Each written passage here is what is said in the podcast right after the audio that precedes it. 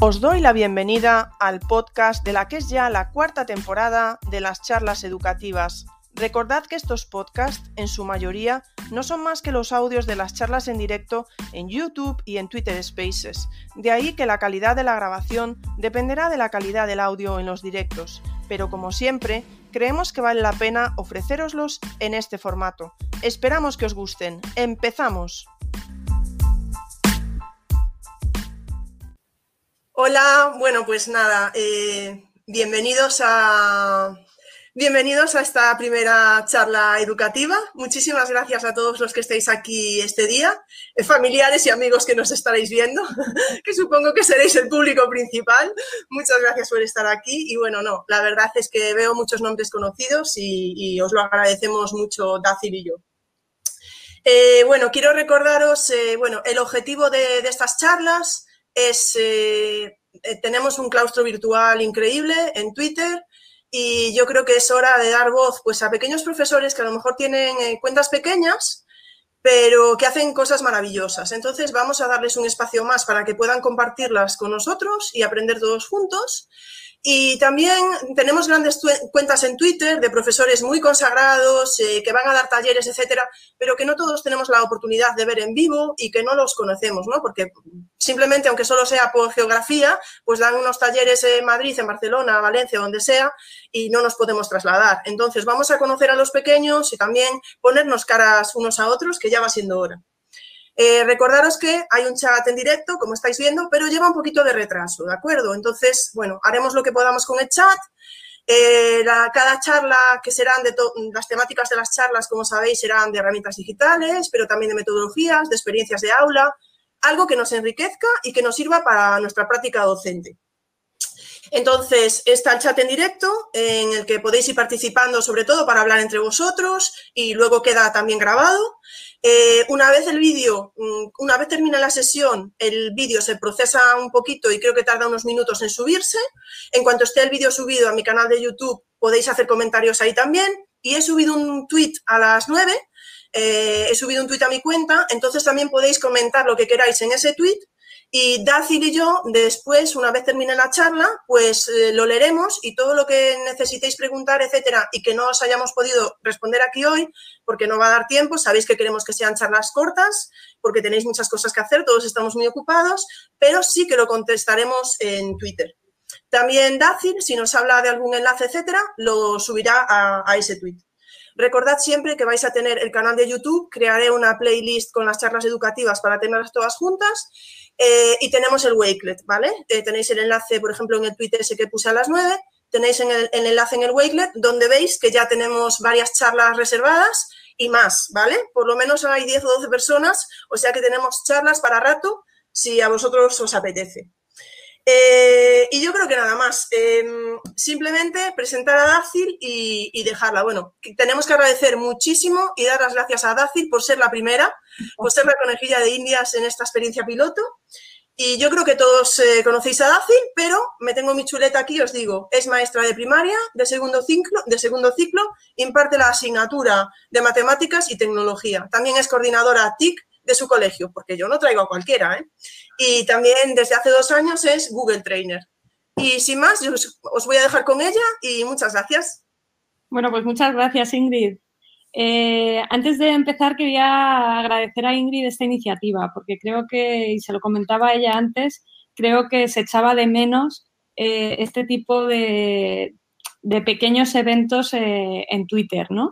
En el que podamos charlar y podamos presentar nuestras, nuestras pequeñas iniciativas. Yo os voy a hablar de Genially. Eh, me gustaría contaros muchas cosas, pero, pero hay poco tiempo. Entonces, hay mucha gente que me está preguntando por mensaje directo si voy a dar formaciones más amplias para enseñar la herramienta. Bueno, pues es cuestión de, de ir mirándolo. Buenas noches, os damos la bienvenida un miércoles más a vuestras charlas educativas. Teníamos que empezar así. bueno, que conste que se nos ha ocurrido mm, tres minutos antes de empezar, ¿verdad, Dacid? Eh, estaba más jovencita yo, ¿eh? Me, yo. me notaba, El tiempo, el tiempo no pasa en balde. Pues eh, ahí estábamos, Dácil. en, enero de 2020, eh, empezando las charlas educativas gracias a ti, que además solo tenías media hora, no podías pasarte y bueno, eh, menudo recuerdos, menudo recuerdos con este vídeo, ¿eh? la verdad. Totalmente, ha sido como un revival. De hecho, se lo, te lo decía antes a ti, que ha sido cuando nos hemos conectado y te he visto. Eh, eh, me ha venido a la mente ese 2020, cuando empezamos tú y yo, y estábamos las dos hiper mega nerviosas, que no sabíamos si estábamos ni bien peinadas, ni bien sentadas, ni la luz y demás. O sea que para mí es una pasada, la verdad. Bueno, yo siempre lo digo, cuando presento a Dácil o la recomiendo algo, digo, Dácil, con ella empezó todo. Porque fue así, hablando por, Twitter, eh, la gente te preguntaba por Geniali, en ese momento tú ya estabas ahí en lo más top de Geniali y empezabas a, bueno, no empezabas, ya estabas despuntando y la gente quería que, les explicaras y, y, bueno, surgió así, fue, no sé, fue increíble, fue el comienzo de todo fue el comienzo de todo. La verdad es que, bueno, pues por eso poner el vídeo ahora después de tres años, parece como si hubiera pasado más tiempo. Eh, yo me veo bastante desmejorada ahora mismo con respecto a... Desde luego estaba un poco más morenita y tal, no sé, tengo que, tengo que dar una vuelta también a mi vida. ¿eh? Lo estábamos hablando antes, porque no puede ser así. No puede ser así. Pero bueno, es, quien escuche esto, quien se conectara, va a pensar que estaba todo mal. No, ya dije buenas noches, os doy la bienvenida un miércoles más a vuestras charlas educativas. Un miércoles más, pero no un miércoles cualquiera porque tenemos a Dacil. Con ella empezó todo. Ya habéis escuchado la presentación, no tengo que volver a presentarla. Pero bueno, Dacil sigue subiendo como la espuma cada vez más, es verdad. Y simplemente, como siempre digo antes, noticias de las charlas educativas. Este domingo hablaremos de dolor crónico. Eh, con tres compañeras realmente, ¿vale? Entonces vamos a ver todo lo que implica mm, diferentes enfermedades eh, que conllevan pues convivir con, con, dolor crónico y cómo afecta tanto personalmente como en la vida profesional y bueno, la verdad es que he estado hablando con ellas y con algunas de ellas por privado y eh, a veces también cómo se vive con los compañeros, con las compañeras, cómo lo entienden o no lo entienden, etcétera, etcétera, ¿no? Y el miércoles que viene, ¿vale? Junio va a ser un poco especial porque he sacado estos días el, el, formulario, digo, Dios mío, el, el, hilo, ¿no? Con el calendario y tenemos dos charlas de dos miércoles que no pueden ser en directo, ¿vale? Pues por diferentes cuestiones relacionadas con los invitados no pueden ser en directo. Sí que se estrenarán a las nueve y media y estaremos en el chat igual para comentarlas. Posiblemente los propios invitados puedan estar, no lo sé, para estar comentándola. Una de ellas probablemente sí. Eh, Jordi, no estoy tan segura si va a poder estar en el chat o no, pero es posible que no, porque coincide justo el Día Mundial eh, de la ELA y entonces es posible que tenga más cosillas y, y, que no pueda. Pero bueno, simplemente para que lo supierais, que va a ser un junio un poco, un poco extraño en ese sentido, ¿vale? Y nada más, Dácil, em, gracias por todo. Gracias, además a algunos de los nombres que estáis por aquí también estabais en esa primera charla, pero bueno, pues es que no sé qué decirte ya. no digas y nada, vienes a hablarnos. Creo que va a salir algún genial y otra vez, ¿no? Sí. sí cuéntanos lo que quieras. ¿Qué, ¿Qué, han significado estos tres años para ti, Dácil? Claro, a ver, eh, yo lo primero, darte las gracias a ti, sobre todo porque, bueno, pues efectivamente conmigo empezó todo, pero sin ti no hubiera habido nada, ¿no? Entonces, sobre todo, darte las gracias a ti por todo lo que nos estás ofreciendo cada semana. Y, la verdad es que cuando estuvimos hablando de, hacer esta charla, em, dijimos hablar de matemáticas y de todo el tema este de, de Geniali y para mí hablar de matemáticas es hablar de mi vida al final, ¿no? Porque mi vida está total y absolutamente ligada a la didáctica de las, de las matemáticas. Eh, la parte digital y la parte de, todo esto de Genially no es más que un añadido que me ayuda a, pues, a poder impartir las matemáticas como a mí me gustan, ¿no? Porque al final no tenemos que olvidar que esa parte de motivación que ofrece la tecnología a los alumnos está ahí, ¿no? Entonces, eh, para mí hablar de las matemáticas es hablar de mi vida, es hablar de, los niños y es hablar de la parte digital. Y para eso Genially, y no solo Genially, sino también todo el equipazo de Sandbox y y toda la, y toda la comunidad educativa que estamos formando en redes sociales para mí eh, pues son, son mis pilares, ¿no? Entonces, eh, eh, pensando un poco en el título de la charla, pues qué mejor que el ágora de las matemáticas, ¿no? Entonces, nada, me puse, voy a presentar pantalla, por cierto, que si no me voy a poner a hablar. como, que lo no tengo tiempo, pero no lo miramos al final. Y bueno, como no, eh, como no tengo tiempo establecido de media hora, pues al final me voy a... Eso solo os pasó al principio y me hace gracia porque lo estaba escuchando. Van a ser charlas cortas de media hora. Pues el otro día estuvimos tres horas y media, pero bueno, no pasa nada. claro, entonces, eh, pues eso, preparando un poco lo que iba a contaros, porque al final para mí estar aquí es estar entre, entre amigos pues me puse a, preparar una presentación y te lo decía antes a ti, eh, que bueno, pues eh, hice la portada, que es la que estáis viendo, ¿vale? Que básicamente es como, como son mis clases, ese desastre que hay ahí, ¿vale? Así son mis clases, básicamente, pero es un desastre ordenado y organizado.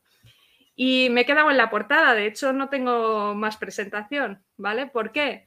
Pues porque al final creo que con esta imagen creo que voy a intentar explicaros qué son para mí las matemáticas y cómo las matemáticas llegan a mis alumnos, ¿vale?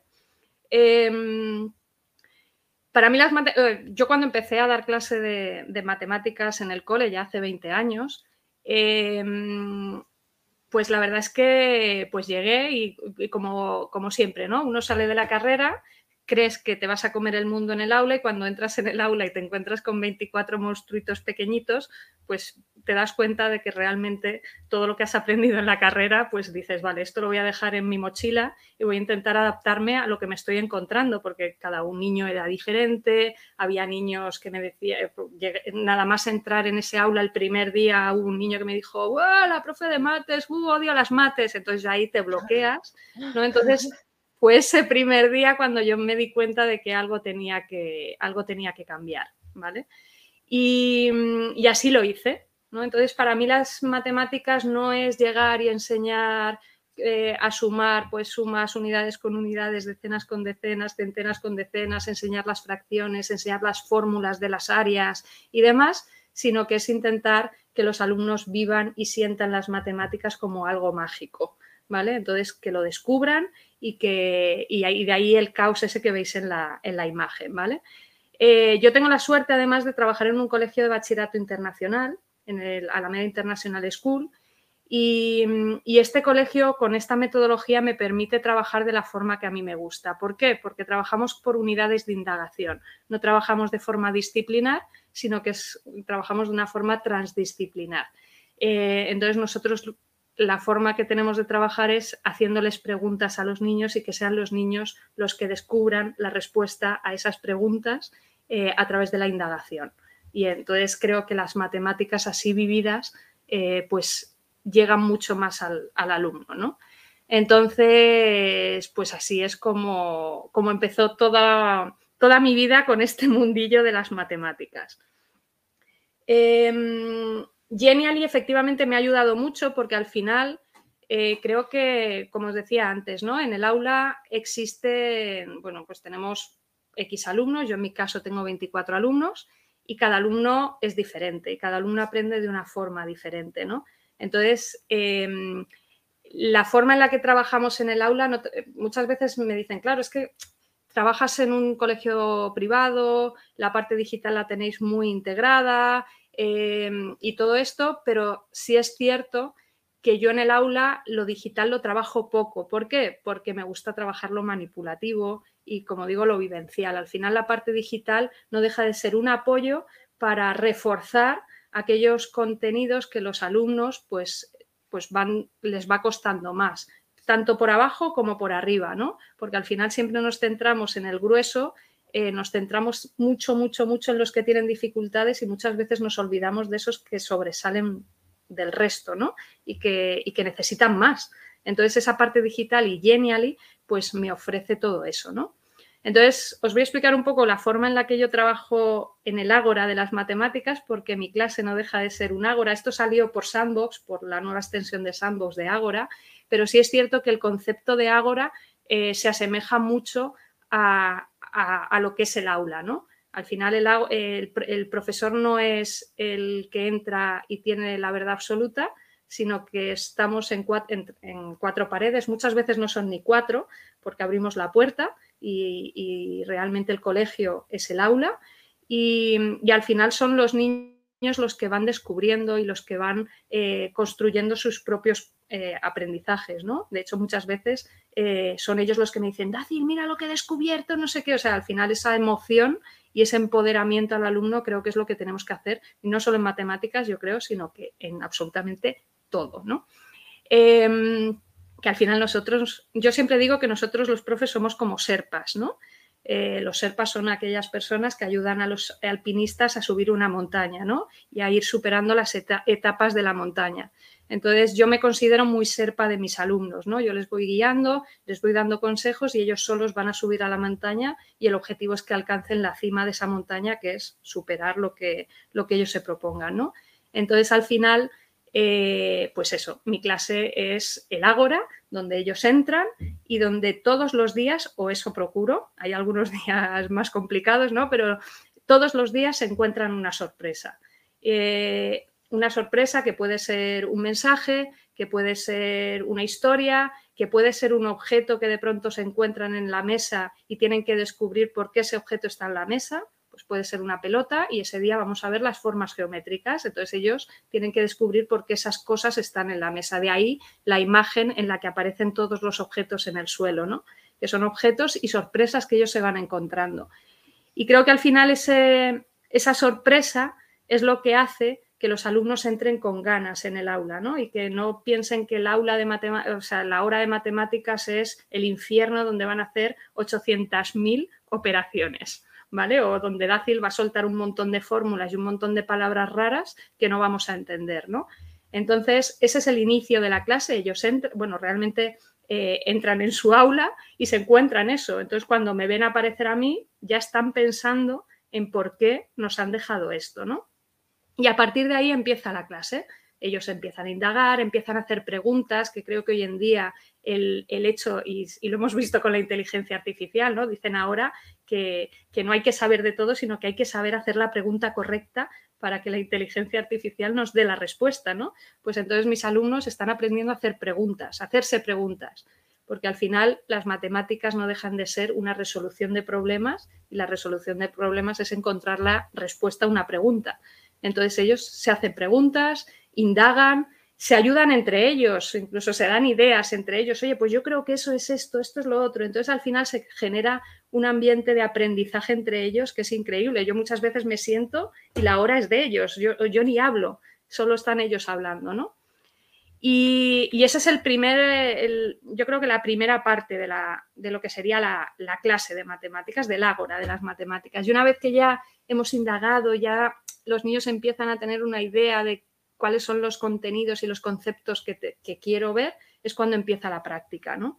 Y, la práctica no es pasar al cuaderno y hacer ejercicios o, coger un ordenador y ponerse a hacer un genial y que decir nos ha hecho sobre esto, sino la práctica es que ellos mismos se, eh, se propongan actividades entre ellos, ¿no? O que cojan unas regletas y que intenten descubrir cómo, cómo calcular el mínimo como un múltiplo con unas regletas. Y no con regletas, sino con lápices o con, o con papel higiénico, ¿no? Al final creo que una de las cosas más importantes de las matemáticas es que las toquen, ¿no? Porque al final, y que las descubran, porque al final eh, eh, las matemáticas, o sea, la vida son matemáticas. Antes os lo decía, que salimos fuera del aula porque en el patio hay matemáticas, en su casa hay matemáticas, en el mercado hay matemáticas, ¿no? Entonces quiero que, descubran todo eso, que la vida son matemáticas, todo en la vida son matemáticas, ¿no? Entonces, que, eh, encuentren la utilidad a todo eso. Y una vez que hemos, ya hemos desvariado un poco en clase, siempre hay ruido en mi clase. De hecho, eh, eh, es, una de mis clases son las más ruidosas, yo creo que de todo el colegio, pero creo que ese ruido es bonito también, ¿no? Porque es no es un ruido incómodo, es un ruido en el que, bueno, pues ellos se están moviendo y demás. Y una vez que, ya tenemos un poco claro y los niños empiezan a descubrir cosas y, encuentran esa magia de descubrir las cosas y que lo que han descubierto es útil, ¿no? Pues entonces ya es cuando sí pasamos a, la parte más, eh, más práctica, no práctica, sino la parte más de, pasar los conceptos a, la parte más eh, escrita, ¿no? Porque también es necesario, lógicamente. Eh, entonces ahí es cuando ya entramos en toda la parte, pues, pues eso, de hacer ejercicios. los ejercicios no son eh, resuelve estas 20 operaciones, sino que intentamos darles problemas contextualizados en los que ellos van a aplicar todo lo aprendido, porque al final se trata de que, de que encuentren esa práctica útil en lo, que, en lo que estamos viendo. Porque si yo les eh, quiero ver la suma y les pongo 20 sumas, pues al final van a decir, vale, pero hay una calculadora que me resuelve las 20 sumas, ¿qué utilidad tengo? Teniendo en cuenta que yo estoy dando clase a alumnos de sexto de primaria, ¿vale? Y entonces lo que intentamos es contextualizar todo y proponemos problemas en los que tienen que utilizar todo lo que han aprendido. Es decir, que una, eh, que, una suma eh, la apliquen a un contexto real. Al final, eso son las nuevas situaciones de aprendizaje, ¿no? De que, tanto se está hablando eh, hoy en día.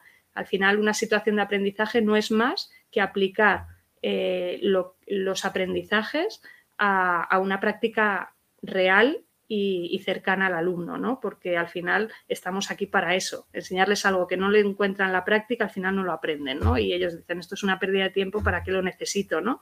De hecho, los profes de mates, no sé si hay alguno eh, por aquí, eh, los profes de mates eh, creo que somos los que más oímos en clase esto para qué me va a servir, ¿no? O sea, cuando, cuando les enseñamos, yo qué sé, los bueno, porcentajes no tanto, pero cuando les enseñamos la raíz cuadrada, vale, pero esto para qué me sirve, ¿no?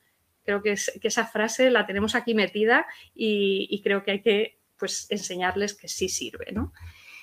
Y, hasta ahí, ¿no? Y esas son mis clases de matemáticas. Y luego aparecen los Genially, que, es, que, ellos están encantados porque además ellos son los que me piden. Yo es una de las cosas y uno de mis pilares en este ágora de las matemáticas, es que lo que yo hago es lo que ellos quieren, porque al final eh, lo que yo quiero a lo mejor no les gusta a ellos y al final ellos son los que están ahí y yo estoy para ellos, ¿no? Entonces, eh, al principio de curso siempre solemos eh, tener un par de sesiones en las que hablamos de qué les gusta y qué quieren aprender, ¿no? Al final, escucharles. Yo creo que los niños lo que necesitan es escucharles. hay una frase de Fernández Bravo, que no sé si le conocéis, que dice eh, lo que los niños me enseñaron, ¿no? Y lo que yo aprendí de los niños es, aprendí a escucharles, ¿no? Porque ellos lo, necesitan, eh, necesitan que les escuchemos. Y esas dos primeras sesiones son las que yo utilizo para escucharles y, preguntarles qué les gusta, qué quieren, eh, qué les gustaría hacer en clase, qué cosas ven en, fuera del colegio y que quieren que estén en el colegio, pues unos te dicen fútbol, otros te dicen, bueno, pues animales, planetas, eh, pues cada uno dice lo que le gusta. Y al final, toda, todo, mi objetivo principal es darles los lo que ellos me han pedido, porque creo que es súper importante. Entonces, mis genialis, mis famosos genialis que, bueno, pues que ya conocéis casi todos los que estáis aquí, y que, y que, bueno, pues que he ido presentando a lo largo de todos estos meses. Son Genialis, de hecho los que he presentado, hay muchos más, no son todos los que son, ¿vale? Hay muchos más, pero realmente los que he ido compartiendo con todos vosotros para que los uséis y los reutilicéis y podéis hacer con ellos lo que, quiera, lo que queráis, son aquellos Genialis que mis alumnos han disfrutado. Aquellos Genialis que yo he hecho y que mis alumnos no han disfrutado son Genialis que quedan guardados para mí para siempre porque el mejor testeo es el de los alumnos al final. Y si mis alumnos dicen que no, es que no. Y es que no para todos, ¿no? Entonces, bueno, em, ahí están.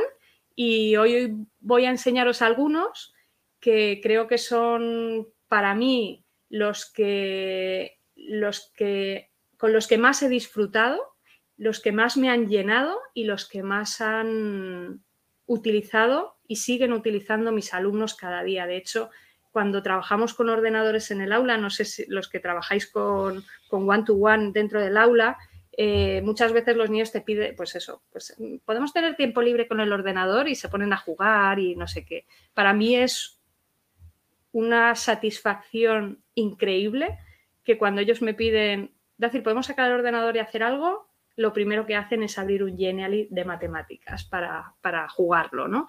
Y para mí creo que eso ya es el objetivo conseguido total y absoluto de, todo lo que hago. Más allá de los me gustas en Twitter y más allá de los retweets o los, o los likes en Instagram, ¿no? Creo que si un alumno eh, cuando tiene tiempo libre se pone a jugar a un Genially de matemáticas, creo que ya el objetivo está más que conseguido. O sea, yo duermo esa noche como no he dormido en mi vida, ¿no? Entonces os voy a enseñar algunos de los que más, eh, con los que más he disfrutado. Y, bueno, y, se lo decía antes a Ingrid, os voy a enseñar el último, que es un Genially que todavía no ha salido y que saldrá en las próximas semanas y que quería presentar hoy en esta charla que para mí es súper especial porque es, como decía Ingrid, volver a casa y volver a casa siempre es bien, ¿no? Entonces, eh, ahí os voy a dejar, os lo voy a enseñar un poco y os lo compartiré por, redes en, esta semana o en, la siguiente. No lo vamos a ver entero para no chafaros la sorpresa, pero sí, pero sí vamos a verlo pues eh, un poquillo, ¿vale? Entonces, uno de, de los Genalis que, que, más me costó, bueno, a mí no, a mí ya Rafa, de, Rafa de Sandbox, ¿vale? Que más nos costó llevar a cabo fue el Genially de, de Nos vamos de compras. Em, eh, a ver si creo que se va a ver. Sí, creo que sí. Se está cargando. Vale, perfecto. El de nos vamos de compras. En este, este Genial y que luego sacamos en Sandbox una, versión de Navidad en el que estaba adaptado para infantil y, primaria, ¿vale? Em, para mí, como os decía, me gusta mucho contextualizar todo lo que hago y meterlo todo dentro de, una historia, ¿vale? Entonces, este Genially eh, básicamente es que los niños se, iban a ir a, comprar a, una tienda, ¿vale? Entonces, eh, en esa tienda, ¿vale? Había un, señor que, se presentaba y iban a encontrar varias actividades. Em, en ese, bueno, creo que este Genially lo conocéis todos, pero bueno, yo lo voy a contar un poquillo así por encima para que no lo conozca. En este Genially, eh, los niños cuando entraban se encontraban con una estantería con muchos productos. Y, con estos productos y estos precios iban a tener que hacer una serie de actividades. Una de las cosas, eh, bueno, esto está hecho con una extensión, la extensión de Agora, de, Sandbox, y, una de las cosas que, que más me gustan, ya no solo de Genially, sino de la unión de Sandbox y Genially, que creo que es una unión espectacular, ¿vale? Porque Genially nos ofrece esa herramienta de interactividad y las extensiones nos ofrecen eh, personalizar a más no poder nuestro, nuestras creaciones creo que, ofrece eh, todo lo que necesitamos al final. Nos ofrece primero individualización al alumnado, que creo que es importantísimo, porque cada alumno es diferente y cada alumno necesita una cosa. Segundo, que la aleatoriedad de los resultados, eh, o sea, de los, de los datos que aparecen ahí, que creo que también es súper importante, porque hace unos años, en el 2020, cuando yo presenté los primeros Genially, eh, todos los alumnos tenían el mismo en la misma pantalla con los mismos precios y todos tenían lo mismo. Ahora no, ahora cada alumno tiene una pantalla, tiene esta pantalla, pero los precios son distintos. ¿Esto qué quiere decir? Quiere decir, primero, que cada alumno va a tener pues un trabajo que hacer, eh, aquello de se copian, no lo hacen, lo hacen entre varios y tal, desaparece. Y no solo eso, sino que van a poder jugar a este juego las veces que ellos quieran. ¿Por qué? Porque cada vez que entren va a ser algo nuevo, ¿vale? Va a ser una operación distinta, va a ser unos precios distintos, van a ser unos productos distintos. ¿Vale? Entonces creo que eso es súper, porque esto lo que hace es que nosotros, em, nosotros creemos un Genially y podamos estar con él semanas, semanas y semanas, porque cada vez va a ser algo distinto, ¿no? Entonces creo que esto es importante, nos ahorra trabajo a nosotros y ofrece al alumnado lo que necesita. Entonces, bueno, pues aquí tenemos los productos con sus precios. Estos precios eh, van variando, ¿vale? Y entonces ellos tenían que ir entrando en las cuatro actividades que les había dicho Pedro, que era el señor del supermercado. Entonces, al entrar en una actividad, aparecía un ticket de la compra y en el ticket de la compra, pues aparecía unos productos, ¿vale? Y unos precios. pues, y unas cantidades, perdón, ¿vale? Estos precios los he puesto aquí a posta, ¿vale? Ahora, para hacer la presentación, esto a ellos no les aparece, ¿vale? Estos son los resultados, pero es para ir un poco más eh, ligeros, ¿vale? Entonces, ¿qué pasaba aquí? Que claro, ellos no se esperaban que iban a aparecer unos productos y ellos no, no se saben los precios de estos productos, ¿no? Entonces dices, ostras, ¿y ahora qué hago? Si yo no me he apuntado los precios, ¿vale? Pues ellos, para hacer esta actividad, lo que tenían que hacer era volver a la tienda, ¿vale? Y lo que hacían era apuntar los precios de los productos que tenían. De hecho, yo cuando vuelvo a la actividad, vuelven a aparecer los productos. Y, diréis, ostras, es que son cuatro productos súper difíciles, tienen que buscarlos, ¿vale? Entonces, tenemos aquí nuestro cuadernito, ¿vale? que ellos abrían el cuadernito. Bueno, voy a cerrarlo un segundo porque no me sé el primero. Vale, papilla de plátano. Entonces ellos ponían aquí papilla de plátano. Plátano, ¿vale? Vamos a hacerlo con uno. Y entonces cerraban el cuadernito. Entonces decían, vale, ya tengo mis cuatro productos apuntados, me voy a ir a la tienda a ver los precios, porque no lo sé. Entonces volvían a la tienda y entonces abren el cuadernito y ellos ya tienen guardado aquí sus cuatro productos. Es decir, se guarda absolutamente todo lo que van haciendo, que creo que es maravilloso también. ¿Vale? Entonces, eh, nada, miraban sus productos y aquí yo no les había puesto el nombre de cada producto, con lo que también trabajamos eh, pues, eh, pues toda la parte visual. Ellos tienen que localizar aquí cuál es la, papilla de plátano, ¿vale? Entonces, nada, encontraban la papilla de plátano, que en este caso son 11,80, abrían otra vez el cuadernito y ponían, vale, la papilla de plátano cuesta 11,80, ¿vale? Y entonces ellos iban apuntando sus precios. Todo este proceso es maravilloso porque al final están trabajando la atención, están trabajando la discriminación, están trabajando muchísimas cosas más allá de las operaciones matemáticas o de lo que nosotros pensamos que es importante las matemáticas. Creo que también todas esas destrezas de indagación, de descubrimiento y de atención y de todo eso, creo que es súper importante también, ¿vale? Eh, las habilidades al final. Bien, una vez que habían apuntado los cuatro precios, volvían a la actividad y ya empezaban a hacer sus operaciones, ¿vale? Cajas de, eh, de papilla de plátano, pues aquí ponían cuánto costaba cada caja, pues esto es 11,80. Y entonces iban apuntando sus precios. Y luego tenían que hacer el precio total de la compra. Lo bueno de esto también, que bueno, pues que nosotros, al darle a comprobar, ahora me va a dar todo mal menos el primero, ¿vale? Tienen también, o sea, hay una autocorrección, que creo que también esto es súper importante. Es decir, que, que le vaya dando un feedback, ¿vale? Tengo el verde que está bien, los rojos están mal. Y entonces ellos iban resolviendo cada una de las, de las actividades que se les iba proponiendo. Em, la segunda actividad, vamos a ir poco a poco, aquí la segunda actividad pues era em, algo diferente. Ahora eh, les proponía un problema. Dice, Juan compra los productos que aparecen en el ticket. Vale, ellos tenían que ver el ticket. Si paga con 189 euros, ¿cuánto dinero le devuelven? Pero aquí volvemos a lo mismo. Em, no tenemos no tenemos los precios, con lo que tienen que volver a la tienda, ver los precios. Al final es un trabajo más allá de, resolver eh, actividades una detrás de otra, sino que es algo más, ¿no? Este Genially les encantó. De hecho, yo, eh, yo cuando lo llevé a clase estaba hablando con mi compañera y decía, no sé si les va a gustar porque van a tener que hacer muchísimos cálculos, van a tener que estar buscando, se van a liar y, la verdad es que fue increíble verles durante dos sesiones completas, que es más o menos una hora y 45 minutos, pegados al ordenador eh, para resolver todo esto. O sea, estaban súper metidos. Yo creo que hacía tiempo que no les veía tan metidos en algo. Y creo que eso fue porque, por eso mismo, porque no era el típico Genially de, pues venga, pregunta, pincho, resuelvo, voy a lo siguiente, sino que había algo más.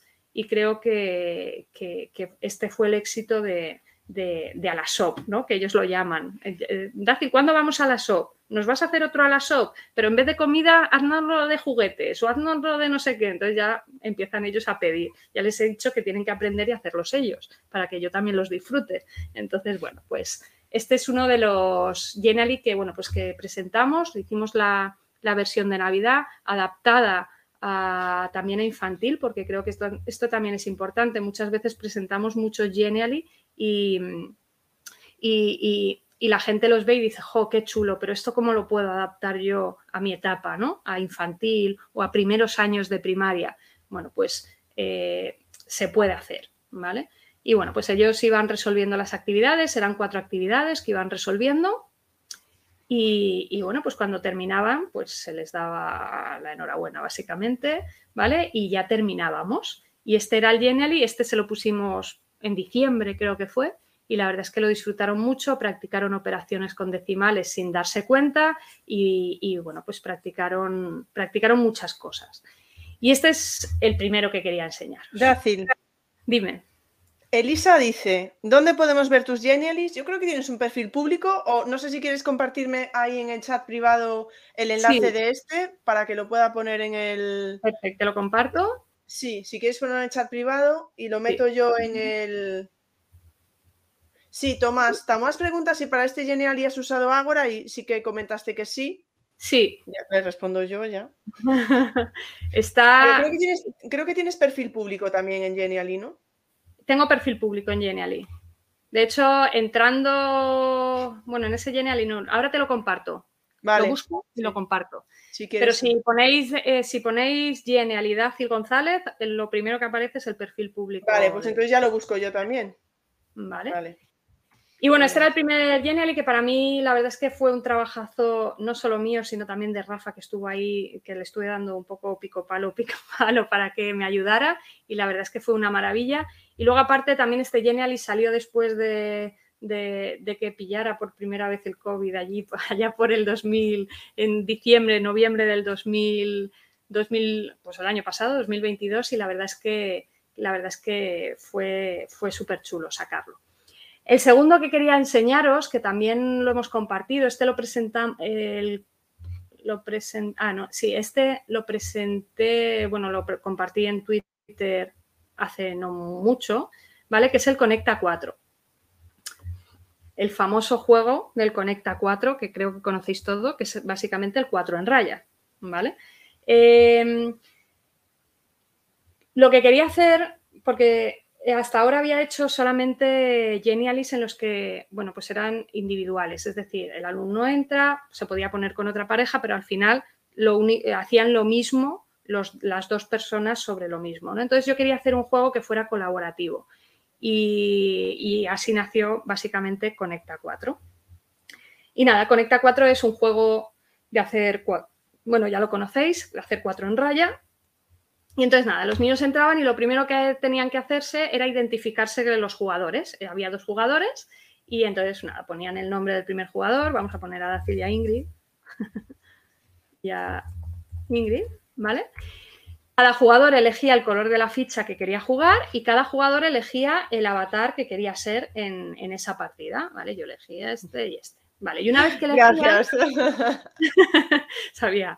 Eh, una vez que elegían, pues ya, eh, si os dais cuenta, eh, no había aparecido este botón de continuar hasta que yo no he elegido todo lo que hay aquí. ¿vale? Esta es otra de las extensiones de Agora que también, eh, pues que, también está súper bien. Es decir, que hasta que el alumno no elige todo lo que yo quiera que elija, no va a poder continuar. Y cuando ya esté todo elegido, pues aparecerá el botón de continuar. Entonces, nada, le damos a continuar y aparecía nuestro famoso Conecta 4, ¿vale? Que es el tablero del Conecta 4. Entonces ellos pues van a ir consiguiendo fichas, eh, fichas de colores, ¿vale? Y, nada, y, se trata de ir colocando las fichas y gana el que tenga 4 en raya.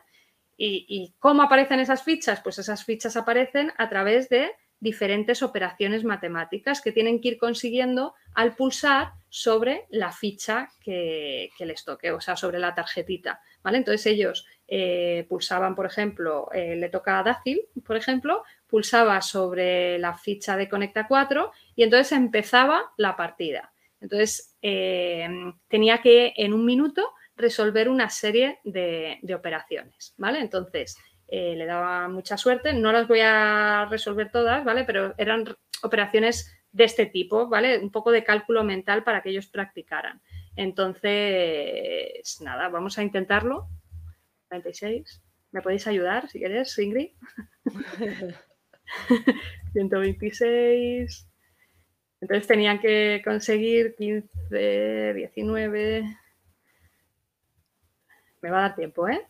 7, 8, 9, 8, 9, 10.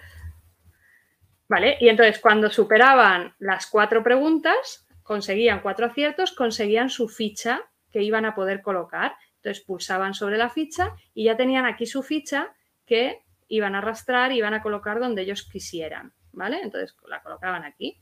Y entonces una vez que ya había colocado la ficha, le tocaría en este caso al otro jugador. Y así iban jugando uno y otro. ¿Qué conseguimos esto? Pues conseguimos que, hicieran, pues que al final fuera, fuera un juego cooperativo, colaborativo más bien, en el que jugaran dos personas, ¿vale? Dos personas, pero no estaban jugando sobre lo mismo, sino que cada uno iba a tener sus preguntas y cada uno tenía un objetivo en el juego. No los dos tenían el mismo objetivo, que era superar el juego, sino que aquí iba a haber un ganador que era el que consiguiera eh, eh, los cuatro en raya, ¿vale? Em, y, bueno, pues eh, iban jugando hasta que uno consigue cuatro en raya y ya gana y se acaba el juego, ¿vale? Este juego la verdad es que es súper sencillo, parece más complicado de lo que es, pero creo que es el Genially que menos páginas tiene de todos los que he hecho. Creo que tiene cinco páginas este Genially, ¿vale? Eh, a la hora de hacer, y creo que lo dije en el 2020 y lo vuelvo a repetir después de casi cuatro años, bueno, tres años, eh, lo que más tardo en, a la hora de elaborar cualquiera de estos Genially que os estoy enseñando es en buscar las imágenes. Porque al final, em, si queremos presentar algo vistoso y que los, eh, que los, alumnos cuando lo vean digan wow, ese efecto wow del que tanto nos hablan en Genially, creo que es necesario cuidar mucho la imagen. También es cierto que yo tengo un talk bastante importante respecto a esto, pero sí es cierto, y no, creo que de los que estáis en el chat no soy la única que, tiene ese pequeño talk, que es eh, que no puedo ver una imagen que esté un pelín eh, pixelada, no puedo ver una imagen que esté torcida, o sea, tiene que estar todo súper cuadriculado. Y creo que eso es importante para que esto tenga éxito y para que la gente cuando lo vea diga, ostras, qué chulo. Creo que hay eh, la frase esa de, que, entra por los ojos, creo que, es súper importante ¿no? en este tipo de recursos y a nosotros nos pasa igual. Entonces, dedico muchísimo tiempo en buscar las imágenes, eh, muchas horas y muchas horas y muchos días incluso en buscar las imágenes y una vez que tengo esas imágenes es cuando me pongo a elaborarlo. Lo bueno que tiene que ya hay mucho material elaborado ¿Qué quiere decir esto? Quiere decir que tenemos que aprovecharnos ya también de todo lo que la gente comparte, porque al final eh, todo lo que compartimos, no solamente yo, sino muchísimos profes que comparten, Chus, eh, David, que sé que está por ahí en el chat, Alfons, Elena, o sea, hay mucha gente que comparte, Guille, por Dios, los recursos de Guille, Buedo, ¿no? Eh, que comparten recursos increíbles, reutilizables, que nosotros podemos adaptar. Y creo que eso es súper importante, reutilizar y utilizar eh, recursos con extensiones de sandbox que ya están en funcionamiento y que están testeadas y que, y que al final yo puedo reutilizarlo y adaptarlo con la temática que yo quiera y con la forma que yo quiera. Y creo que eso es súper importante. Entonces, bueno, pues este Genially para mí es muy especial porque, bueno, pues conseguimos ese juego entre dos que hasta ahora no había conseguido y la verdad es que estuvo muy chulo. Hay preguntas antes de que lo quites. Primero, el enlace. Sí, te lo paso todo por el chat. Sí, me lo pasas también. Em, segundo, em, es, colaborativo, pero juegan jugando los dos en la misma pantalla, ¿no? Entiendo. Exactamente. O sea, vale, bien. Vale, hasta ahí eso. Vale, voy a compartir también por aquí. Las preguntas. Eh, tenemos por aquí a Tomás. Dice, Tomás dice, es verdad, las imágenes es lo que más cuenta. Monse dice, siempre me he preguntado dónde encuentras estas imágenes. Y Tomás dice, ¿nos puedes dar algún consejo para encontrar imágenes? Vale, mirar, yo eh, las imágenes depende de la temática, ¿vale? Pero, a ver, yo soy, en, este caso, eh, si es de una marca, ¿no? Eh, que es el Conecta 4, que es de, ahora mismo no recuerdo la marca, al igual que el siguiente que os voy a enseñar, también es, algo, es un juego ya hecho.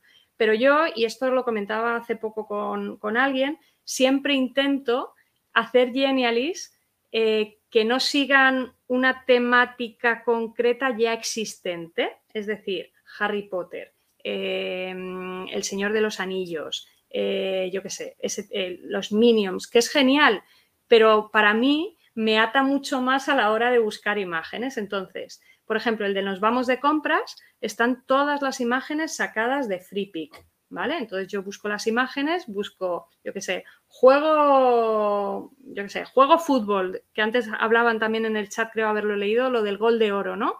Eh, que es un Genially que saqué de sobre fútbol. Eh, todas esas imágenes, casi todas, menos lógicamente los, los, jugadores de fútbol, ¿vale? Que esos son reales, están sacadas de, de FreePic. Entonces pongo juegos de fútbol y entonces busco ahí todas las imágenes. Las que no encuentro las busco en Google. Consejo para buscar en Google, buscar en Google imágenes y, a la hora de encontrar esa imagen de buena calidad, siempre en herramientas las más grandes que haya. ¿Vale? Sé que eso limita, pero al final lo que buscas es la calidad de la imagen, que no se vea pixelado, que no se vea feo. ¿vale? Entonces es lo que hago y lo que dedico es muchas horas, muchas horas a buscar. Al final, eh, al final las encuentras. Y sí es cierto que en estas últimos, de hecho, la portada esa que os he presentado del Ágora de las Matemáticas eh, está hecha con inteligencia artificial, con Midjourney. Entonces, lo que estoy haciendo en los nuevos Genial que estoy elaborando, no en el que os voy a enseñar nuevo, sino en otros que estoy empezando a hacer, es que absolutamente todas las imágenes y todos los recursos que hay ahí metidos están generados con inteligencia artificial. ¿Por qué? Porque al final los adapto a lo que quiero meto en Midjourney lo que quiero y Midjourney me lo genera. Entonces, al final, creo que también esa inteligencia artificial nos está, nos está ayudando a, mucho, ¿no? Y así es como busco las imágenes. Tenemos un par de preguntas más. Juan dice, si te detecta que has hecho cuatro en raya. Eh, te detecta que has hecho cuatro en raya, sí. Y Rocío pregunta, pues la pregunta del millón. Eh, ¿Cuánto tiempo se tarda en hacer algo así? Y eso sabiendo que eres experta en hacer geniales. Claro, a ver, eh, en hacer algo así ya, os he dicho que yo dedico mucho tiempo a buscar las imágenes. Entonces, eh, depende del, del Genially. Eh, como os decía, yo tengo la suerte de que tengo ya muchos hechos. Entonces, como utilizo muchas extensiones de Sandbox, al final, al tener tantos Genialis hechos, siempre suelo reutilizar de otros y entonces lo que hago es eh, pues cambiar ciertas cosas, ¿no? Pero eh, suelo tardar entre una o dos semanas en hacer cada, cada uno de los, de los Genially. Sí es cierto que al final lo que dice, ¿no? Que yo al final los hago, últimamente, ahora no, porque, porque estoy pasando ahí una época de estrés y de trabajo, ¿no? Pero eh, hubo una época en la que casi sacaba un Genially cada semana porque me salían solos, o sea, e, eso que estás súper tranquilo y de pronto viene la inspiración y empiezas a hacer y hacer y hacer y hacer y hacer y hacer y dices, no puedo parar, pues, pues eso me ha pasado. Sí es cierto que, al final con la práctica te salen solos y, y al final de usar, de usar, de usar, yo ya Genially efectivamente ya ya sé dónde está todo, entonces ya es ir a tiro hecho. Al final lo que más te cuesta es darle este aspecto atractivo, ¿no? Y que, quede bonito. Eh, Paqui preguntaba si el material... Eh, acabo de compartir tu perfil de Genially ahora mismo. Estaba poniendo David cómo encontrarlo. Paqui preguntaba, ¿el material elaborado que dices para reutilizar es súper importante? ¿Puedes indicar dónde encontrarlo? Está en tu perfil, ¿verdad? Dice, ¿es en, el perfil de cada uno de vosotros?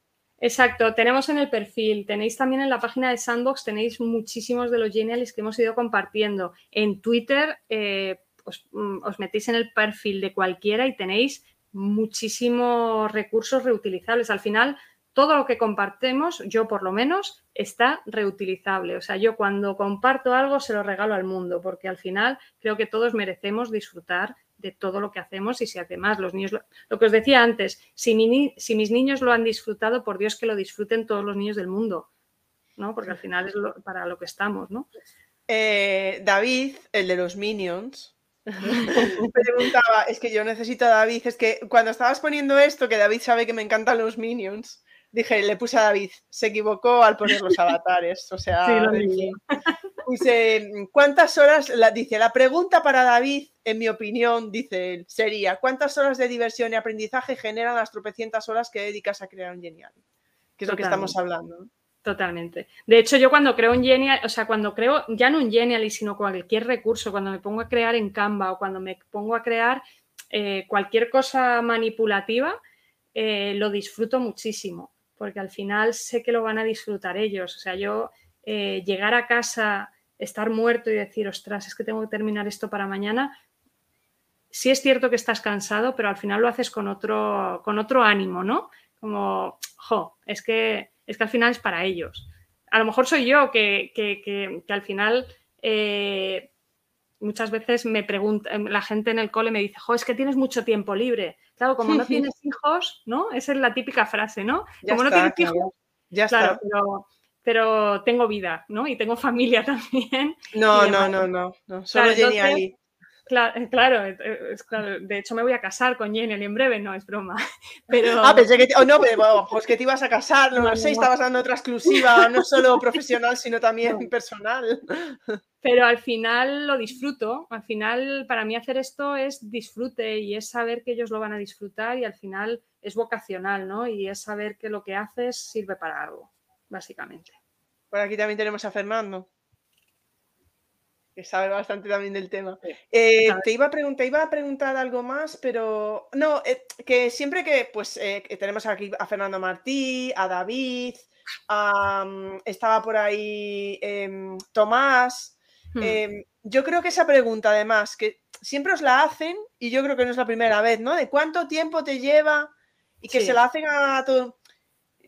A ver, que yo, da igual, es como si me preguntan, ¿cuánto tiempo le dedicas a tus charlas? Me refiero que no tiene nada que ver, ¿no? Pero este tipo de cosas realmente no las sabes. No puede, no, sabes, porque además lo que dices tú, ¿no? Llegas de noche, llegas cansada y te sientas con un geniali. Pero al final pasa el tiempo, estoy segura, ¿no? De que te pasa el tiempo y no sé, no se calcula. te pones, yo muchas veces me hago, sobre todo los fines de semana, me hago listado de las cosas que tengo que hacer, porque, al final, para que no se me olvide, ¿no? Pues tengo que corregir esto, tengo que hacer esto, tengo no sé qué, no sé qué, tal, tal, tal, y al final pones hacer el Genially para no sé qué. Y entonces te pones a hacer el Genially y llega el domingo por la noche y te das cuenta que lo único que has tachado es hacer el Genially. Y dices, vale, el resto ya habrá tiempo de hacerlo, ¿no? Pero bueno, pues al final, cuando disfrutas haciendo algo, creo que el tiempo es lo de menos. Sí, mm. sí, sí, sí. Venga, ya puedes pasar al siguiente. Venga, pasamos al siguiente, que es el, este, este Genially, que es el de preguntados. Todos conocen, creo que conocéis la aplicación de preguntados del móvil, ¿no? Todos hemos jugado alguna vez al preguntados, que es el trivial, famoso trivial. Este Genially lo presentamos en, las, en, en el evento de Google que hubo aquí en Madrid y, básicamente es el trivial del preguntados. En este sí que dediqué mucho, hablábamos antes de tiempo de buscar imágenes, pues en este ya ni os cuento. ¿Por qué? Por lo que os decía, porque al final me estaba atando a un juego concreto y quería que cuando los niños entraran, porque lo habían jugado, porque me consta que estaban muy enganchados a este juego, quería que cuando entraran diera la sensación de que estaban jugando al juego. Por eso muchas veces me alejo de lo que o sea, de este tipo de cosas, de algo que ya existe, porque al final yo, Dacil, y mi TOC y mi obsesión, ¿vale?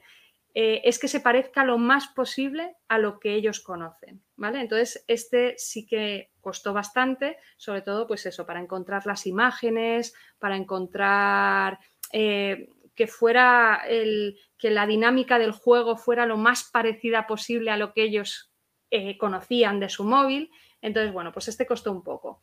Hay algo que no os he enseñado en ninguno de los anteriores, pero siempre en la portada eh, pongo un botón de información. Este botón de información va más allá de nombrar el copyright y decir quién ha hecho el Genially, sino que una de las cosas que considero súper importantes cuando compartimos recursos eh, para el resto del mundo es que el resto del mundo sepa qué es este juego y qué aplicación didáctica le podamos dar a este juego. Porque si no, al final se acaba convirtiendo en, pues eso, un juego sin ningún sentido, ¿vale? Entonces, que una persona encuentre un recurso que sepa la descripción del juego y que sepa qué contenidos, qué bloques se trabajan, para qué curso, creo que ayuda mucho al resto, ¿vale? Entonces es una de las cosas. Y otra de las cosas que siempre que estamos empezando a meter y en todos los Genial y que yo meto en absoluto, en, absolutamente en todos, es qué extensiones de Sandbox he utilizado y no solo las extensiones, sino un enlace a donde está esa extensión para que quien la quiera se la pueda descargar. ¿vale? Y creo que esta pantalla de información ofrece, ayuda mucho a las personas que encuentran un recurso, ¿no? Y, más si no tienes contacto con esa persona o no tienes confianza para preguntarle, oye, ¿y esto dónde se usa, ¿no? ¿Y cómo lo uso? Pues al final creo que esta pantalla eh, pues deberíamos meterla en todos nuestros recursos porque al final nos ayuda a todos, por lo menos a mí cuando encuentro un recurso y me la encuentro, eh, me ayuda un montón, ¿vale? Para, para empezar a saber dónde puedo ubicarlo. Y bueno, este juego de preguntados, como os decía, pues es el famoso juego del trivial del preguntados. Entonces íbamos a jugar un poco con las mates. Este juego lo que va a hacer es repasar absolutamente todo el contenido de matemáticas de quinto y de sexto de primaria, desde el primer contenido que se da hasta el último. Es decir, este es un juego ideal para hacer un repaso a final de curso e incluso para mandarlo a casa para el verano y que los niños puedan jugar en la playa, en la tablet y demás, pues creo que, es una forma también de, ayudarles. Entonces, una vez que entran, tienen un botón con las instrucciones del juego, ¿vale? Eh, las instrucciones del juego básicamente es ver la pantalla principal del juego y aquí pues al final les explica qué es cada cosa, pues cada icono a qué bloque pertenece, pues numeración, geometría, estadística, medidas, cálculo, problemas y preguntas sorpresa, que las preguntas sorpresa pues son juegos de lógica y demás. Y luego, pasando el ratón por encima de la imagen, pues les va ofreciendo información sobre qué significa cada uno de los iconos que se van a encontrar. Esto creo que también es importante, esta pantalla de instrucciones, porque muchas veces los niños entran y no saben lo que tienen que hacer. Entonces lo van averiguando así. Entonces, si lo tienen, también es algo que nosotros nos ahorramos. Y para mí es importante porque muchas veces estos Genialis no los hacemos en casa, en clase, sino que yo les mando el enlace por la plataforma y les digo, chicos, venga, un regalito, y les mando el juego, y entonces ellos, pues en casa, pues practican y los padres lo agradecen un montón porque, bueno, pues están más allá de, pues eso, de YouTube, sobre todo en la edad en la que yo estoy, pues de, pues eso, redes sociales y todas estas cosas. Eh, y nada, las instrucciones le daban a continuar y ahora ellos tenían que escribir su nombre. Esto también creo que es súper importante, la personalización de todos los recursos. O sea, ellos saber que van a escribir su nombre y que durante todo el juego se van a dirigir a ellos por su nombre, creo que es maravilloso, porque al final ellos lo sienten como, ostras, qué guay, ¿no? Entonces voy a poner fácil y voy a elegir un avatar. Puedo elegir cualquiera de los avatares que están aquí, ¿vale? Voy a elegir el azulito, que es el que me gusta, y jugamos y aparece la pantalla de juego. Esta pantalla de juego pues se parece o es similar a la pantalla real, ¿vale? Del juego. Entonces, el objetivo de todo esto es básicamente que ellos tiren la, eh, giren la ruleta, que ahora lo veréis, y cuando les salte, eh, o sea, donde se pare, va a salir aquí pues para contestar una pregunta. Entonces ellos van a contestar preguntas y según van contestando preguntas van a ir ganando puntos. Y el objetivo es contestar tres preguntas de cada tipo para conseguir el avatar aquí arriba. Cuando consiguen todos los avatarcitos, esto, todos los muñequitos, se acaba la partida. ¿Vale? Entonces, tiramos la ruleta.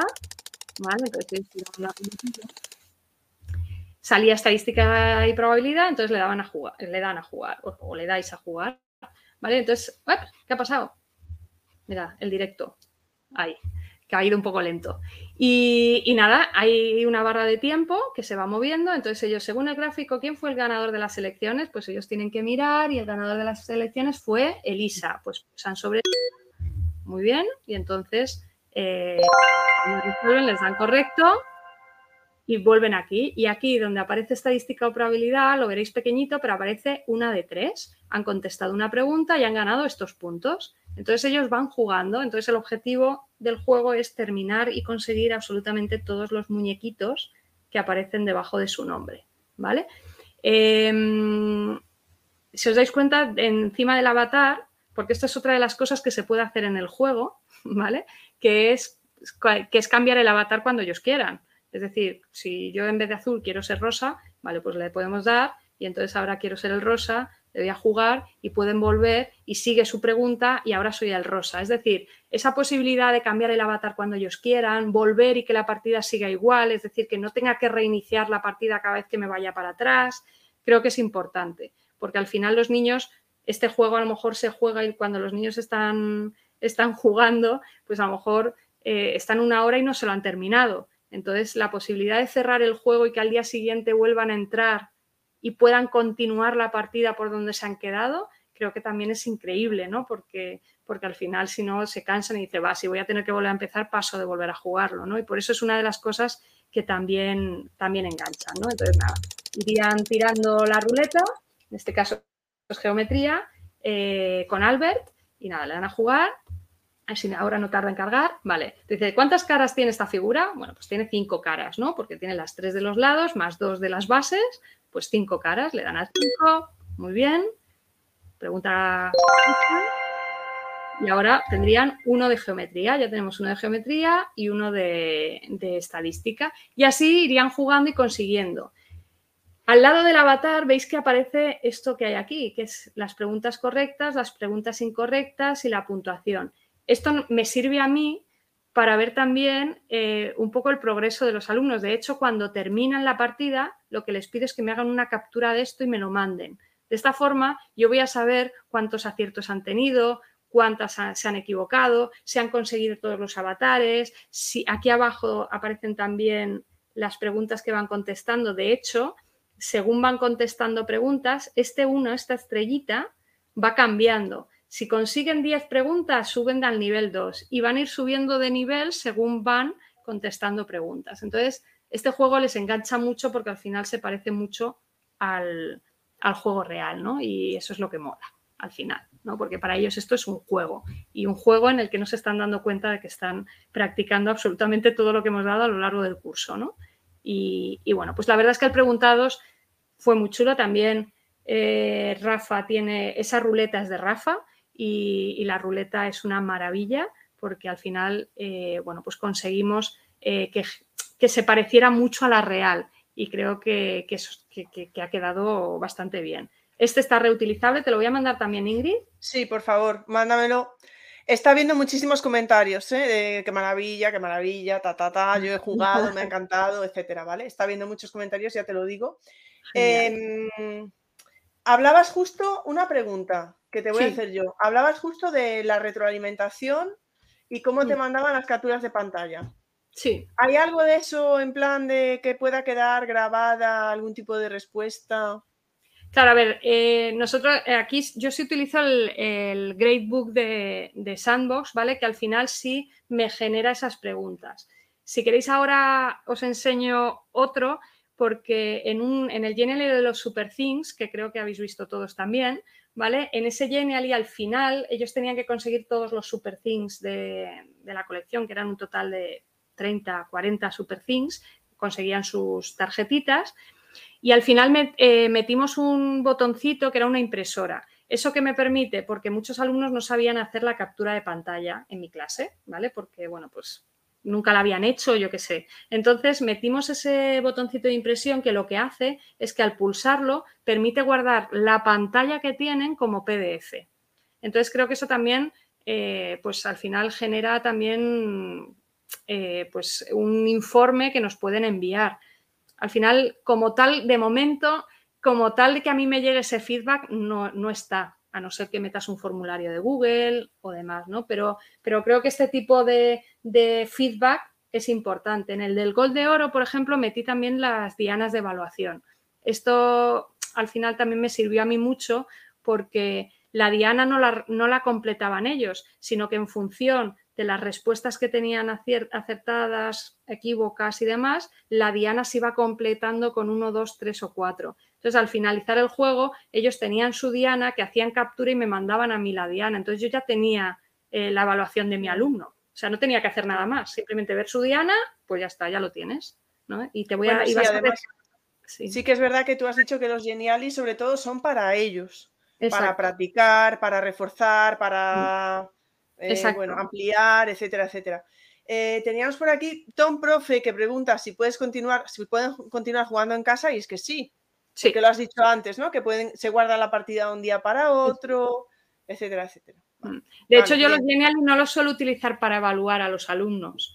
Eso sí, es lo que estaba pensando yo también. Claro, al final lo que me sirven los Genial y ese feedback que me da es que si un alumno eh, por ejemplo, aquí ha tenido dos aciertos y ha tenido 37 fallos, ¿vale? Saber que le tengo que dar más cosas para que refuerce todo eso, porque al final el objetivo no es evaluarles, sino que el, objetivo es que aprendan, ¿no? Y que mi trabajo es ofrecerles todos los recursos que estén en mi mano para que esos 37 fallos se conviertan en 37 aciertos, ¿no? Entonces, al final los Genialis me sirven para eso, porque, porque los niños están disfrutando haciendo esto, están súper motivados y, aprendiendo, repasando, ampliando, sí, sí, sí. Exacto. De acuerdo. Una pregunta que también, antes de que enseñes el otro, em, hablas bastante de Rafa, de los de Sandbox. Cuando te pones a crear, sueles pedir, es decir, mira, me gustaría hacer esto. O sea, sueles pedir em, cosas que a lo mejor aún no están creadas para que haya más.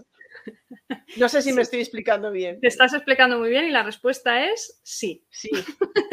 de hecho, esta ruleta eh, salió de eso. Le dije, mira, Rafa, quiero hacer esto, pero no sé cómo hacerlo. O sea, he encontrado esta ruleta, pero no me da lo que yo quiero. Entonces Rafa dijo, vale, compártemelo. Y entonces eh, yo tengo una cuenta de Genially eh, del colegio, en la, que es una cuenta de equipo. Entonces, esas cuentas de equipo están muy bien ¿Por qué? Porque al final pueden estar dos personas trabajando sobre el mismo Genial a la vez.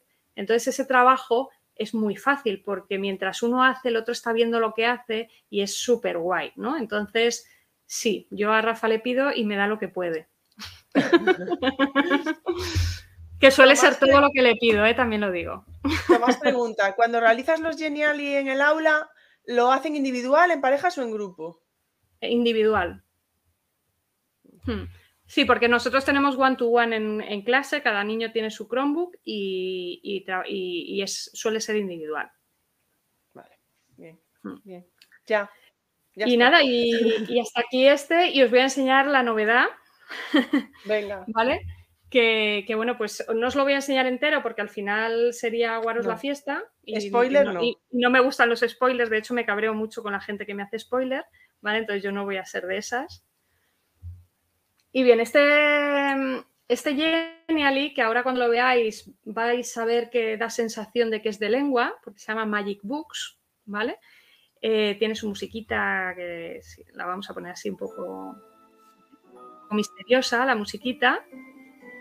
Eh, y este Genially que parece que es de lengua, no, es de matemáticas, ¿vale? Entonces, eh, una de las cosas que yo siempre he estado o intento buscar es, tener, eh, es trabajar la comprensión lectora con mis alumnos, no solamente en lengua, sino también en matemáticas. Creo que uno de los grandes problemas que tenemos en matemáticas es la falta de comprensión lectora que tienen los alumnos. Eh, los alumnos saben mucho, pero muchas veces no comprenden lo que leen, ¿no? Entonces, quería un poco eh, trabajar esto. Entonces, bueno, pues se me ocurrió hacer este Genial que se llama Magic Books, entonces, nada, le daríamos a empezar. Vale, y aquí sí voy a poner el sonido porque he querido meter... Los nos abren las puertas a mundos increíbles, por los que viajar y dejar volar la imaginación. En la biblioteca de mi familia hay algunos libros mágicos que esconden grandes historias, pero están protegidos con hechizos para que nadie se introduzca en ellos y rompan su magia. Ha llegado el momento de abrirlos y descubrir todo lo que se esconde dentro, Estoy deseando introducirme en sus páginas y vivir, junto a sus personajes, mil aventuras. ¿Me ayudas a eliminar los hechizos y a acompañarme en la aventura? Pulsen el libro para continuar. Vale. Eh, este Genially tiene voz absolutamente de principio a fin, tanto en, los, en estos textos como en las historias que van a contar. ¿Por qué quería meter el audio?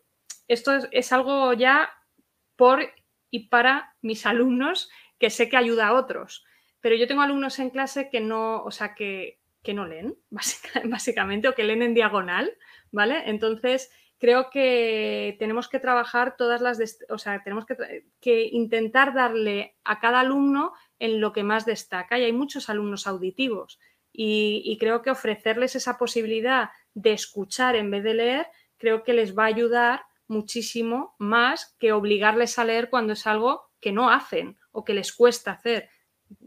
Yo tengo alumnos que todavía leen en sexto de forma silábica, por ejemplo. Entonces, a lo mejor darles esto con tanto texto, pues en vez de ayudarles, les estoy desmotivando, ¿no? Entonces, tener la posibilidad de escucharlo, pues es maravilloso. Entonces, nada, esta es la historia. Es una niña que entra en una biblioteca y se encuentra un montón de libros que están protegidos con, hechizos. Al pulsar en el libro, puede continuar la historia.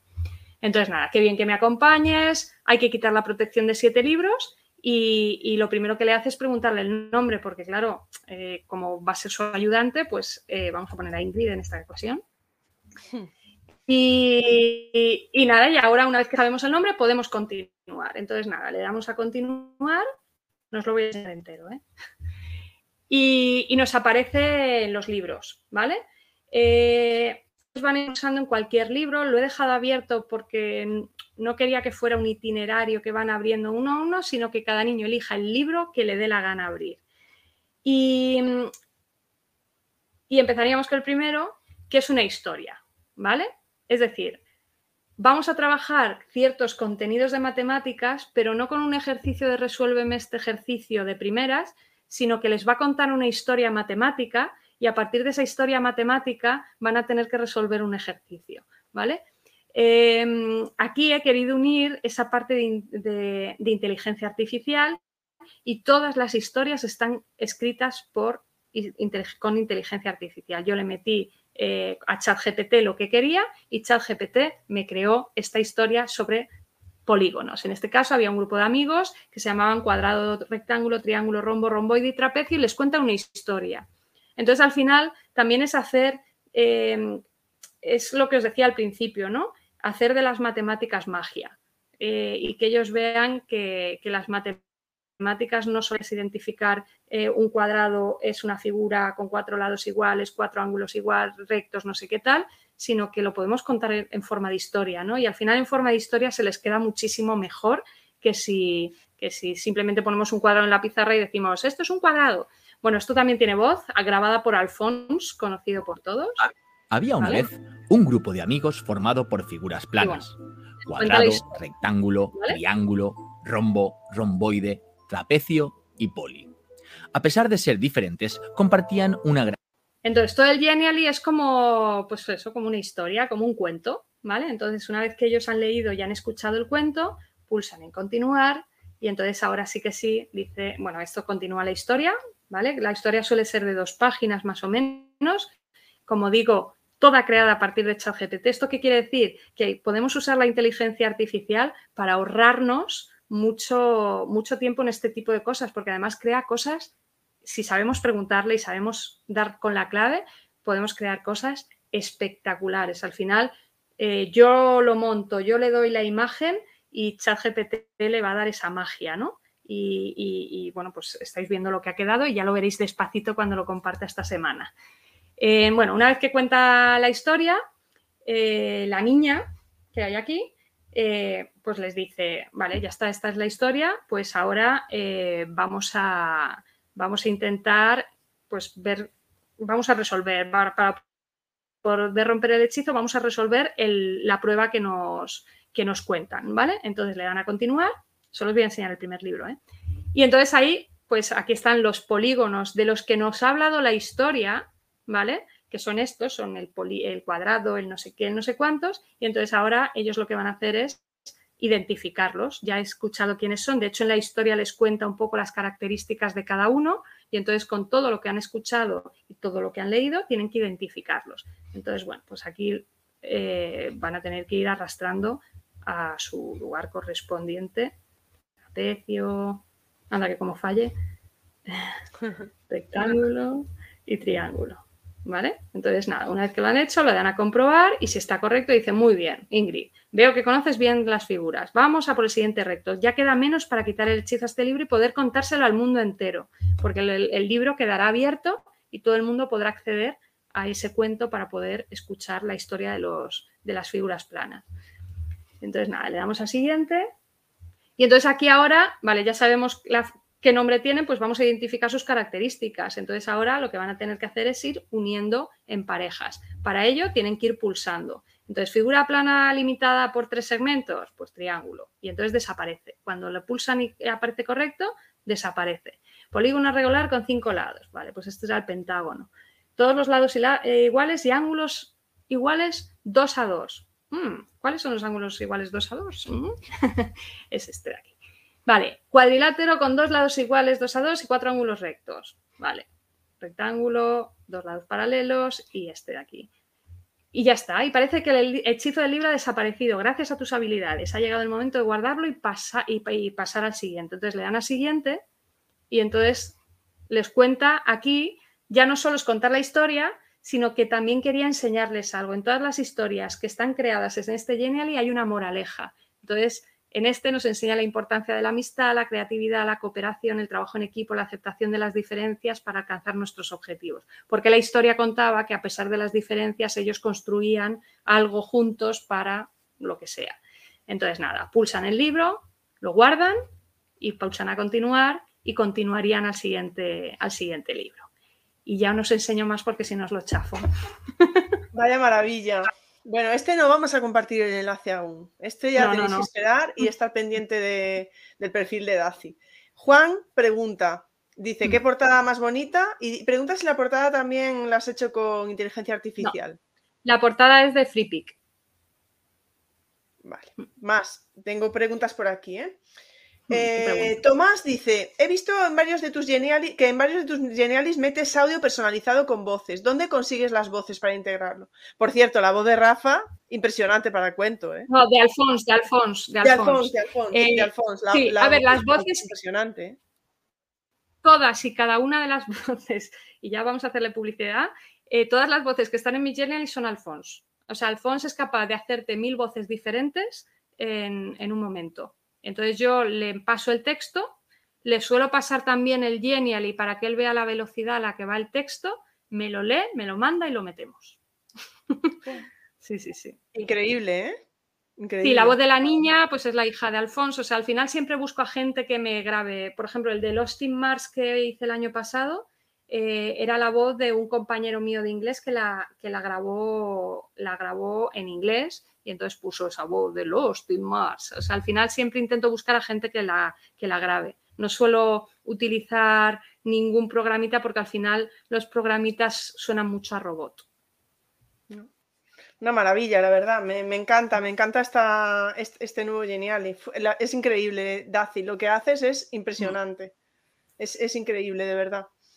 Mm, bueno, no sé si quieres enseñar algo más, ya está. No, esto, era lo último que, esto era lo último que os iba a enseñar. Nada que yo, como siempre os digo, eh, todo lo que hago es para vosotros y para todo el que lo quiera, porque al final no hago nada para, para, para quedármelo para mí que quede guardadito ahí, pues para eso no lo hago. Solo quedan ahí guardaditos en una carpeta de mi Genial que, se llama desechos, ¿vale? Aquellos en los que mis alumnos no han disfrutado, se han aburrido a la mitad y me han dicho, esto déjalo para otro momento.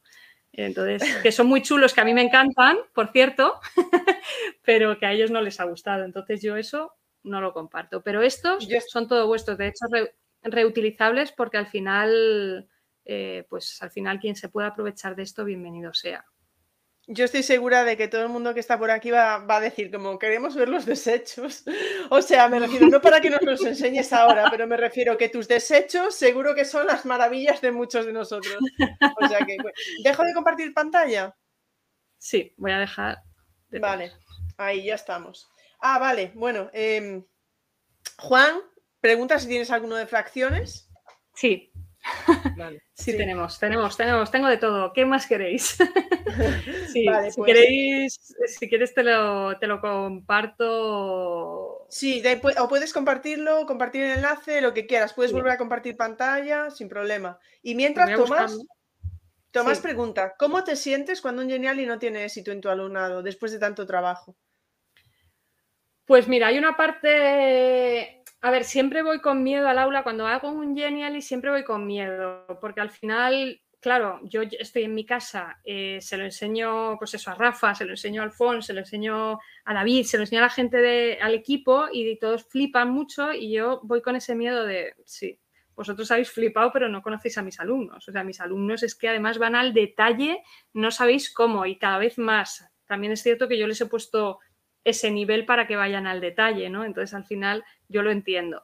Llego con miedo, lo pongo y lo único que hago cuando lo pongo es mirarles.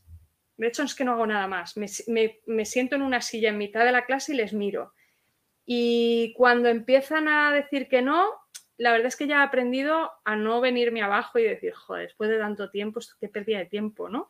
Porque al final a mí también me sirve, me sirve para que el siguiente no haga lo que he hecho en esta ocasión. O sea, yo siempre, y esto se lo digo siempre a mis alumnos, de los fracasos es de lo que más aprendemos en la vida. O sea, los éxitos sí es cierto que nos definen, pero los fracasos nos hacen ser las personas que, somos y que queremos ser, ¿no? Entonces, a mí que un niño me diga esto es una, es una basura, pues me dice, bueno, no pasa nada, no te preocupes. Y me, supone un reto, no te preocupes, que el Genially que te voy a traer mañana vas a flipar. ¿no? Entonces, al final, para mí también es un reto todo esto. Aquí hay Ana que dice una cosa que yo también la pensé. Esos desechos que tu alumnado no les gustó, ¿no puede ser la delicia de otro grupo? Sí, probablemente sí. iguales? Probablemente sí, pero pero es una manía que tengo yo. O sea, al final es, si a ti no te ha gustado, es que prefiero no compartirlo. Porque para mí mis alumnos son, eh, o sea, son... La prueba de eh, fuego. Es la prueba de fuego y son los que guían cada una de las cosas que hago. Y los que me dicen, Dácil, por aquí, de hecho el del gol de oro fue un día antes de irnos a Navidad, de Navidad, me dijeron, Dácil, queremos un genial y de fútbol. Y le dije, bueno, pedíselo a los reyes. Y entonces cuando escribieron la carta a los reyes, los padres me decían, Dacil, han escrito en la carta a los reyes que quieren un genial y de fútbol y no sabemos qué es eso.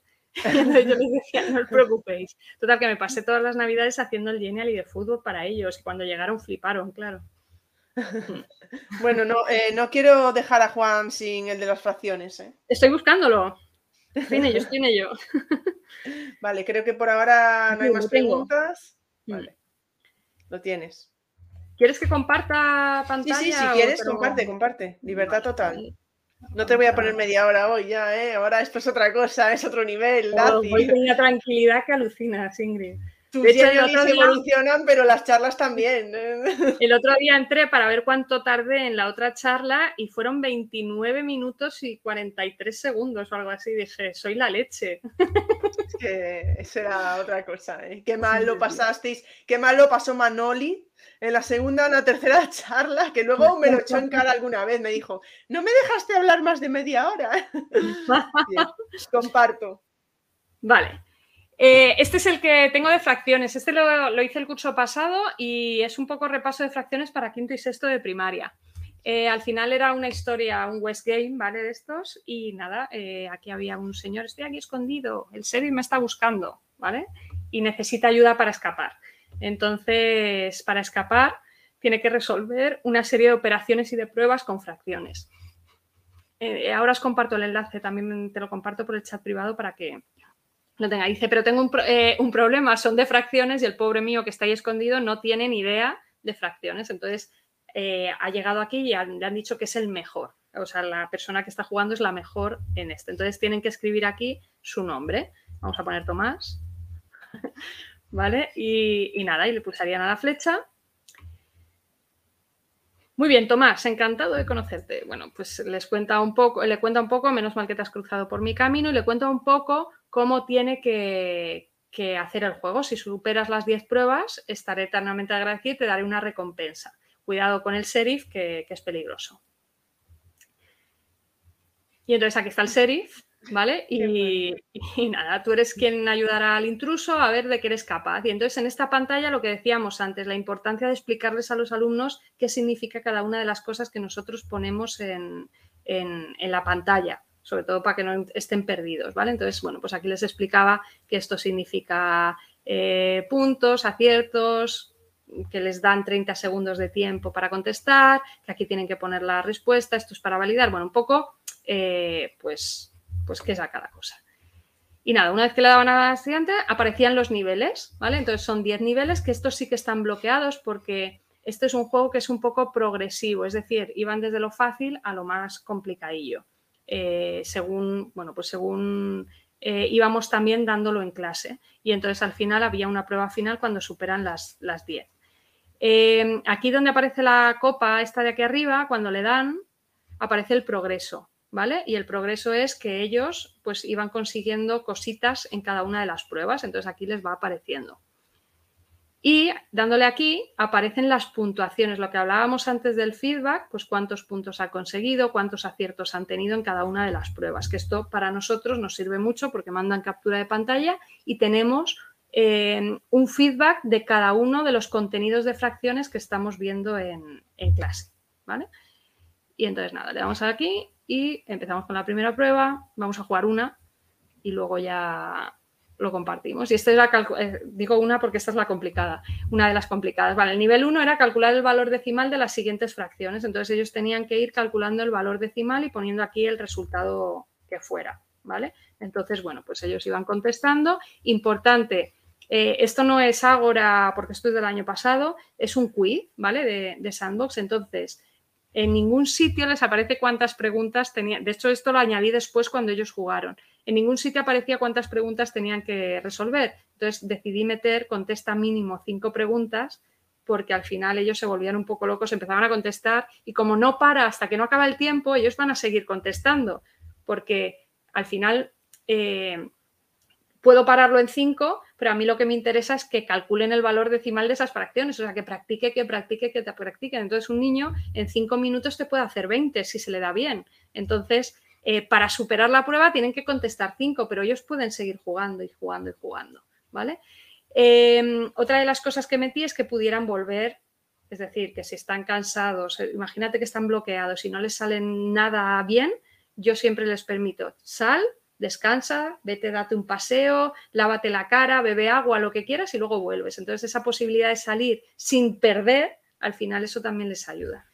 Y bueno, pues este es el lleno de fracciones, pues tiene eh, fracciones, calcular el valor decimal, suma y resta de fracciones, fracción de una cantidad. Bueno, tiene un montón de actividades de fracciones que te lo paso, Ingrid, por el chat privado y este de aquí para Tomás con mucho cariño. Bueno, era Juan, ¿eh? Que lo pedía. Eso, perdón. Juan. Era Juan, sí, pero seguro que a Tomás también le viene bien. A Tomás le viene de lujo. Además, Tomás se puso muy contento con que hayas puesto su nombre, que lo puso Para que por ahí. Así que. Juan, pues Juan da, da, las gracias. Pues eh, yo creo que por mi parte nada más. Hay un montón de mm, comentarios y tal, pero ninguna pregunta más. Dácil. Eh, ¿Qué nos vamos a ver? ¿Dentro de tres años? No, hombre. Oye, estaría bien que cada tres años, ¿no? Pues, cada tres años vuelve Dácil. Eso vamos a ponerlo como mínimo. ¿Vale? Y luego a ver dónde estamos nosotras dentro de tres años. Pero yo ya no voy a volver a poner el, principio de YouTube porque ya me noté diferente ahora como para ponerlo dentro de otros tres años, no sé. Estamos con el pelo blanco ya en tres años a lo Sí, bueno, yo ya por ahí lo tengo, pero bueno, en fin. Pues yo creo que nada más, ya son las 11 de la noche, sé que tus días son muy largos y mañana es jueves. Mm. Eh, es una pasada todo lo que haces con Geniali, con Sandbox y bueno, como te decía antes también, ¿no? que tuve la oportunidad de conocer a Rafa y a Alfonso y son encantadores. Y mm. bueno, y muchos de los que estáis por aquí, ¿no? También. Pero bueno, nada, o sea que espero que, volváis por aquí por las charlas. Ya miraremos de hacer algo porque me, me encanta todo lo que hacéis. Así que, pues con ella empezó todo y para mí siempre será muy, muy especial y de verdad te lo digo porque fue porque me dijiste que sí. Si me llegas a decir que no, a lo mejor no pues, estamos aquí. Sí, sí, sí. Por aquí Quique también que está dando las gracias. Antes nos hacía una observación Quique que decía, bueno, eh, lo que no haces es calificar, pero evaluar, evalúa siempre, porque siempre estás dando feedback, etcétera. dije yo, sí, sí, pero bueno, dije yo, como fui yo la que casi que que metí la pata por ahí, por ahí lo ponía. Y por aquí está todo el mundo ya saludándote y dándote las gracias, etcétera, etcétera. Gracias a ti, Ingrid. Y lo que te decía, lo he dicho antes, para mí es volver a casa y es estar en familia al final. Y creo que la familia que uno elige es súper especial. Entonces, que nada, que muchísimas gracias. Es la familia del claustro virtual, que lleva ahí muchos años eh, y, que sigue ahí. La, el claustro virtual sigue ahí, porque parece que a veces se ve menos o lo que sea, pero el claustro mm. virtual sigue ahí y estamos ahí totalmente. Así que nada, es que ahora ya está todo dando las gracias, etcétera. Sí, sí, claro, es verdad, dice Tomás. No ha sido solo para aprender, sino que también sido, es que es una charla, una charla muy especial, sin duda, ¿no? Y hmm. muchos de los que están por aquí a lo mejor se han incorporado a las charlas más tarde, pero por aquí hay mucha gente que lleva las charlas desde el principio. Totalmente. sí. Bueno, yo creo que nada más. Eh, muchísimas gracias al claustro virtual que ha estado acompañándonos, acompañándonos hoy. Y Dacil, pues gracias por todo, siempre. Así que siempre. Seguimos con tus genialis, vamos a esperar este último con mucha impaciencia. Y cuando lo tengas lo puedo meter también en... Voy a dejar en los comentarios de YouTube estos genialis que has los enlaces, el enlace de tu perfil también. Y cuando tengas este nuevo, pues lo metemos también para que quede ahí ya que lo presentaste, pues para que la gente no tenga que buscarlo. Así que vamos a facilitárselo lo máximo posible. Totalmente, totalmente. Pues un abrazo enorme, ya sabéis, si queréis nos escuchamos el domingo, el miércoles que viene que será un poquito diferente. Y un descanso también, un poco de descanso, va a ser una, además una charla de media horita, volvemos a los orígenes también, así que por lo demás, muchísimas gracias, muchísimas gracias Claustro Virtual, muchísimas gracias Dacil, de corazón, un beso enorme. Chao, chao. Chao, chao.